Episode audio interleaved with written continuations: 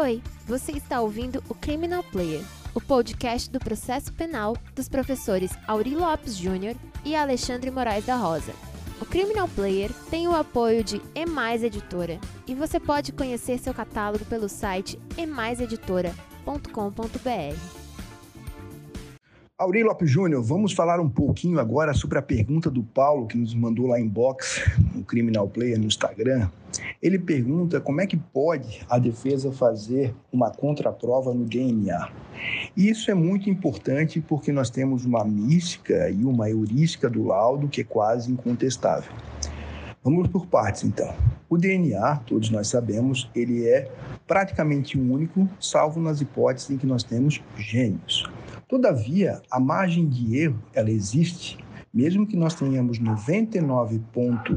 99,9%, como é comum nós termos aí nos casos de investigação de paternidade, significa que nós temos a possibilidade e a probabilidade de que nós tenhamos um erro a cada 100 mil testes, o que pode parecer, na sua hipótese, pouca coisa, mas imaginemos que isso não é desprezível do ponto de vista da certeza. Nós não temos aqui uma possibilidade de afirmar com certeza, mas sim uma alta probabilidade de que isso aconteça. E as investigações, dada a criação cada vez maior de bancos de dados, têm gerado uma discussão importante sobre a coleta de material genético na cena do crime e a comparação com bancos de dados existentes no Brasil e também no mundo. É uma prática cada vez mais comum a utilização de bancos de dados.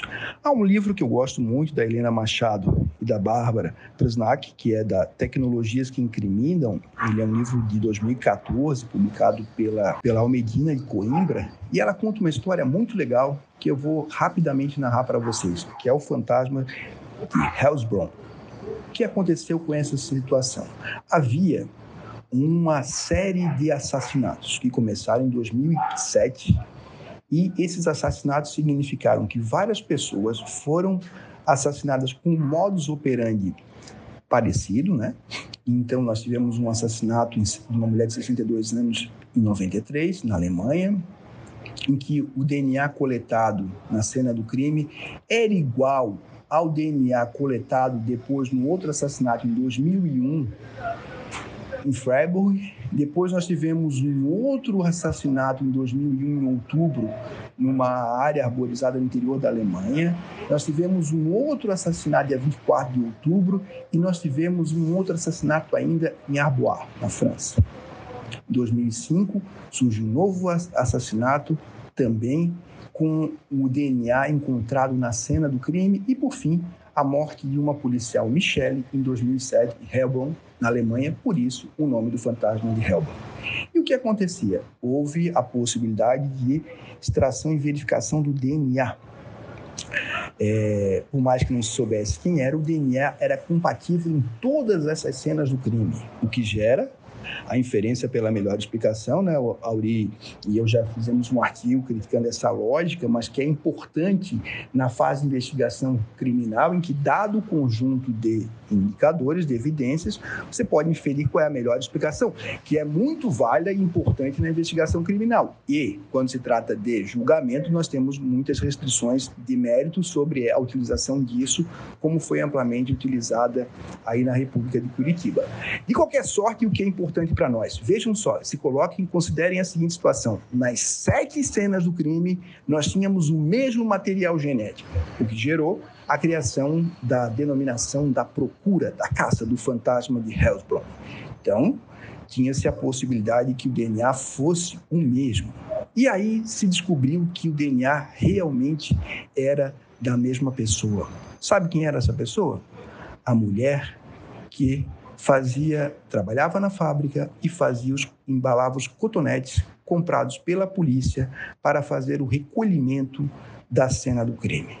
Daí a importância, e muita gente acha que isso é irrelevante, da criação de regras técnicas para que nós tenhamos a garantia da cadeia de custódia. Depois disso, a, a, criamos o ISO 18385 de 2016 para regularizar a para padronizar o recolhimento de material genético da cena do crime recentemente, assim, a, a, recentemente para nós, né, ali que já temos uma certa idade, surgiu a discussão do efeito CSI, que é esses programas de televisão que no Brasil teve o linha direta, que acabam gerando uma, uma demonstração que teríamos grandes possibilidades de investigação criminal.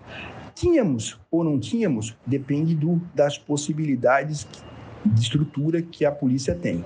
O que abre de perspectiva, e é nisso que eu quero me fixar, é que hoje em dia essas práticas de investigação e de corroboração precisam de precisam de uma nova perspectiva, uma perspectiva em que a defesa possa assumir um protagonismo naquilo que o Gabriel Bulhões, eu e muita gente tem falado sobre a investigação defensiva. Cuidado, né? A investigação defensiva não é para que você vire um Sherlock Holmes ou saia com uma capa querendo investigar. O que nós precisamos é verificar se aquela aquela prova fornecida por meio de ciência, ela é uma prova válida, ou ela atende aos requisitos legais. Nos Estados Unidos, há muito tempo, tem uma construção do padrão do Uber, o padrão da Uber, né, que é uma uma fixação que o juiz é o garante dessa da, da, validade científica do que for utilizado na prova. E isso nos serve muito bem. A Marcela a Mascarinha escreveu lá no Conju, a Raquel Herdia, a Janaina Matida, sobre a restrição a junk science, ou seja, ciência lixo. Então, nós temos uma, um dever de garantia do juiz que deve buscar verificar a relevância do material produzido, quem afirma, ou seja, qual é a formação de um, de um técnico do IGP. Nós temos aí um concurso público para ah, muitas vezes pelo Instituto Geral de Perícias, e que nós temos é, pessoas que passam e, e, acabam fazendo cursos suplementares. A, a, as credenciais de quem realiza o trabalho é muito importante e, eventualmente, fazer perguntas é, acerca da formação e também ouvi-lo em audiência ou com a resposta de quesitos formulados que você precisa dominar por via de consequência. O conhecimento científico suporte deve ser validado pela comunidade científica, deve ser testado e aprovado por pares com a taxa de erro conhecida, para que nós possamos fazer inferências válidas e não caiamos no, no vício do, da heurística do laudo, em que, uma vez apresentado o laudo, ele é tomado como incontestável, como verdadeiro e como algo que não pode, que não é, que é intangível. Se o advogado não domina minimamente os conhecimentos técnicos que estão disponíveis, na maioria deles do, caso, na internet, você acaba não sabendo. O Auri fala brevemente sobre isso no livro dele, eu também falo no guia, Direito Processual Penal, está pela Saraiva, na nova edição, aí ele está lançando faça a, o merchan. E logo, logo nós teremos também o meu livro aí nas bancas, nas melhores, nas piores casas do mercado. Diz aí, Auri, o que, que tu acha aí do, da pergunta do nosso colega Paulo? Como é que a gente pode pensar essa questão? Quem ficou curioso também sobre DNA, há um livro fantástico do Zumar Coutinho, que é sobre o médico, que foi meu professor de, de, medicina legal na UFSC, e ele lá conta por que, que não se pode levar a sério, até porque, a depender da metodologia usada, nós temos um alto índice de erros. Diz aí, Auri, um abração, cara. Olá, amigos e amigas do Criminal Player, grande parceiro Alexandre. A pergunta do Paulo é muito interessante e, claro, você já deu, desamarrou todos os nós e deu toda a resposta, mas eu queria chamar atenção para alguns detalhes. Primeiro ponto, como a gente trabalha nos livros, você e eu, eu tenho inclusive um tópico no meu livro, na parte das provas, que é exatamente isso, né? o valor probatório da identificação do perfil genético. É a prova técnica a rainha das provas? A grande questão é o seguinte, o discurso científico do DNA, enfim, o discurso científico da própria, da própria prova pericial, ele é muito sedutor, certo? É até muito similar a, ao dogma religioso, ao discurso religioso, porque ele tem uma encantadora ambição de verdade. Então, sob essa perspectiva de, de conhecimento, saber científico de uma pseudo-objetividade, opera-se uma construção de uma pseudo-verdade, com uma pretensão de irrefutabilidade. Só que no processo penal não existe a rainha das provas. E tem um detalhe, já entrando numa outra seara. A prova pericial não tem nada de prova objetiva é, livre de qualquer tipo de poluição por parte do sujeito. Eu explico. Às vezes as pessoas se iludem achando, não, isso aqui é uma prova técnica, ela é uma prova objetiva, tem que ter muito mais valor do que a prova testemunhal, porque não tem a contaminação. Errado. a prova técnica nada mais é do que uma prova testemunhal e, no máximo, nós poderíamos dizer que é uma prova testemunhal qualificada por um conhecimento perito. Mas a questão é, no momento em que o perito escolhe, por exemplo, quais são os vestígios que ele vai analisar, qual é a quantidade de vestígios que ele vai analisar, qual é a metodologia que ele vai utilizar para a realização daquela perícia, tudo isso vai condicionando o resultado final da perícia. Então, obviamente que ele pode manipular de forma intencional, sem nenhuma dúvida, mas pode acontecer uma poluição dessa perícia de uma maneira não intencional, mas que a poluição se dá pela escolha da do material a ser coletado, da forma, da metodologia que ele vai usar, das técnicas, da teoria de base, do conhecimento que ele tem, tudo isso vai condicionar o resultado final. Então, a prova inicial nada mais é do que resultado de toda essa poluição da relação sujeito-objeto.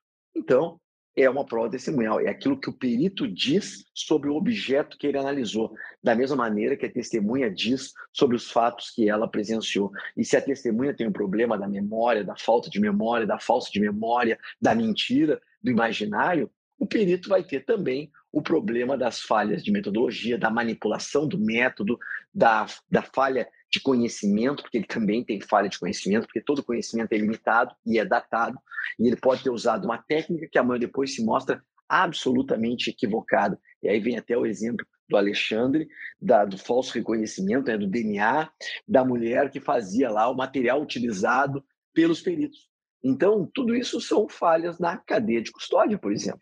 Bom, feita essa rápida ressalva para tirar um pouquinho desse mito é, quase sacral do DNA, é preciso compreender ainda que o problema do DNA é que ele tem uma ambição de verdade, tem uma ambição de evidência, de que é evidente o resultado, e por isso tem um caráter alucinatório do evidente. Quer dizer, e aqui eu chamo o nosso amigo Rui Cunha Martins, quando ele vai dizer né, que o evidente, ao contrário do que se pensa, não é aquilo, não é visto, ele é o ponto cego do direito, é aquilo que está ali cede os sentidos, dado o caráter alucinógeno, aparentemente excessivo e completo. Então, nós pensamos que o evidente não precisa de prova, porque a gente pensa que ele basta por si só. Um caso típico de evidente é o flagrante ou mesmo o DNA. A gente acha que se uma pessoa foi presa em flagrante, não é preciso discutir mais nada, é evidente a autoria e a materialidade. O problema é que também existe é, a prova cujo resultado é evidente, é indiscutível, acabado. A gente tem essa ilusão de que o DNA é evidente, indiscutível e acabado. E, na verdade, não é. O evidente precisa sim ser provado. O evidente precisa do olhar do processo penal como um instrumento de correção do caráter alucinatório da evidência. Portanto, é incrível, né? Como o evidente cega e impede uma discussão, mas na verdade ele precisa da discussão. O evidente se coloca como algo inimigo do contraditório, e esse é o grande perigo, certo? Nós precisamos do contraditório e de ampla discussão, ainda que seja evidente. Então, em suma, uma prova pericial, como é o DNA, demonstra apenas o maior ou menor grau de probabilidade de um aspecto do delito, certo? Que não vai se confundir com a prova de toda a complexidade do fato. Então, o que eu quero dizer com isso é que o DNA, ele mostra, por exemplo, que, bom, é, eu encontrei material genético do réu A, certo? Por exemplo, esperma na vítima. Bom, isso prova apenas que aquele esperma, aquele material genético era do A. Ainda tem que se fazer toda a demonstração causal de que o A matou a vítima, porque pode dizer eu estive com a vítima, esse material genético é meu. Agora eu não matei a vítima. O Estado ainda tem que provar todo, toda, toda a cadeia probatória sobre a autoria, o nexo causal. Bom, outro ponto crucial nisso é a questão, como o Alexandre falou, da cadeia de custódia. Isso é muito importante. Existe a possibilidade de manipulação do DNA, eu cito no meu livro, inclusive, é, estudos, enfim, que mostram como o DNA pode ser, sim, manipulado, e principalmente a importância, e aí vem a perícia particular, da discussão sobre a validação científica dos métodos de análise. Ou seja, o papel da defesa diante de uma prova de DNA é trazer peritos que façam a avaliação da própria perícia, que vão discutir a validade do teste a partir da natureza da amostra biológica, da metodologia utilizada. E um detalhe importante sobre DNA, é, que as pessoas às vezes desconhecem, é que as amostras de DNA no processo criminal quase sempre são encontradas aonde? Num cadáver jogado num terreno baldio, num cadáver jogado dentro d'água, num cadáver é, que foi enterrado, enfim. E aí vem a questão: está mais que demonstrado que as amostras de DNA, quando coletadas em superfícies não estéreis, então aquela ilusão que nós temos que o DNA é 99,996, primeiro, está errado. Segundo, isso é para um exame de DNA coletado em condições estéreis laboratoriais perfeitas, que nunca será no processo penal. Então você vai coletar o material que está poluído. Esse é o ponto chave. E aí vem a questão: o DNA, as amostras biológicas em geral, elas são encontradas em superfícies não estéreis e sofrem dano após o contato com a luz solar, com micro-organismos presentes no meio ambiente, com solventes naturais. Isso tudo pode levar a gravíssimos equívocos da interpretação e alteração sistemática do resultado final. Significa dizer que o DNA, no processo penal, às vezes, não se aproxima de 30% ou de 40% de probabilidade daquele material genético coletado no local corresponder ao material genético do suspeito. Às vezes não passa de 30%, 40% de probabilidade se nós considerarmos todas essas variáveis ou variantes possíveis, certo? Então, em suma, nenhuma prova é absoluta, pessoal. Nenhuma prova absoluta. Nenhuma prova tem, por força de lei, maior prestígio que as outras. O DNA é apenas mais um meio de prova importante, é óbvio, pode influenciar e pode ser usado, é óbvio, mas nenhuma prova tem valor absoluto. Esse é um ponto chave. Não existe a supremacia jurídica da, do DNA sobre as outras provas. E segundo ponto, né, é preciso que se comprove a cadeia de custódia, a metodologia utilizada, as técnicas usadas, o que, que afetou, enfim, uma, uma, uma, uma ampla é, discussão sobre outras questões e outras variáveis. Também é preciso demonstrar o nexo, o nexo de autoria. O fato de ter um material genético não conduz automaticamente à conclusão que eu fui o autor do crime. E por último, o juiz e os jurados no júri podem perfeitamente decidir contra o laudo. Ou seja, está lá no artigo 182.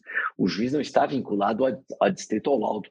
O laudo do DNA ele pode rejeitá-lo no todo ou em parte, exatamente para evitar que o perito se transforme em jogador. Falei demais, mas o tema demanda isso. E, claro, estamos só trazendo o início da problemática. Um abraço a todas e todos. Valeu, Alexandre.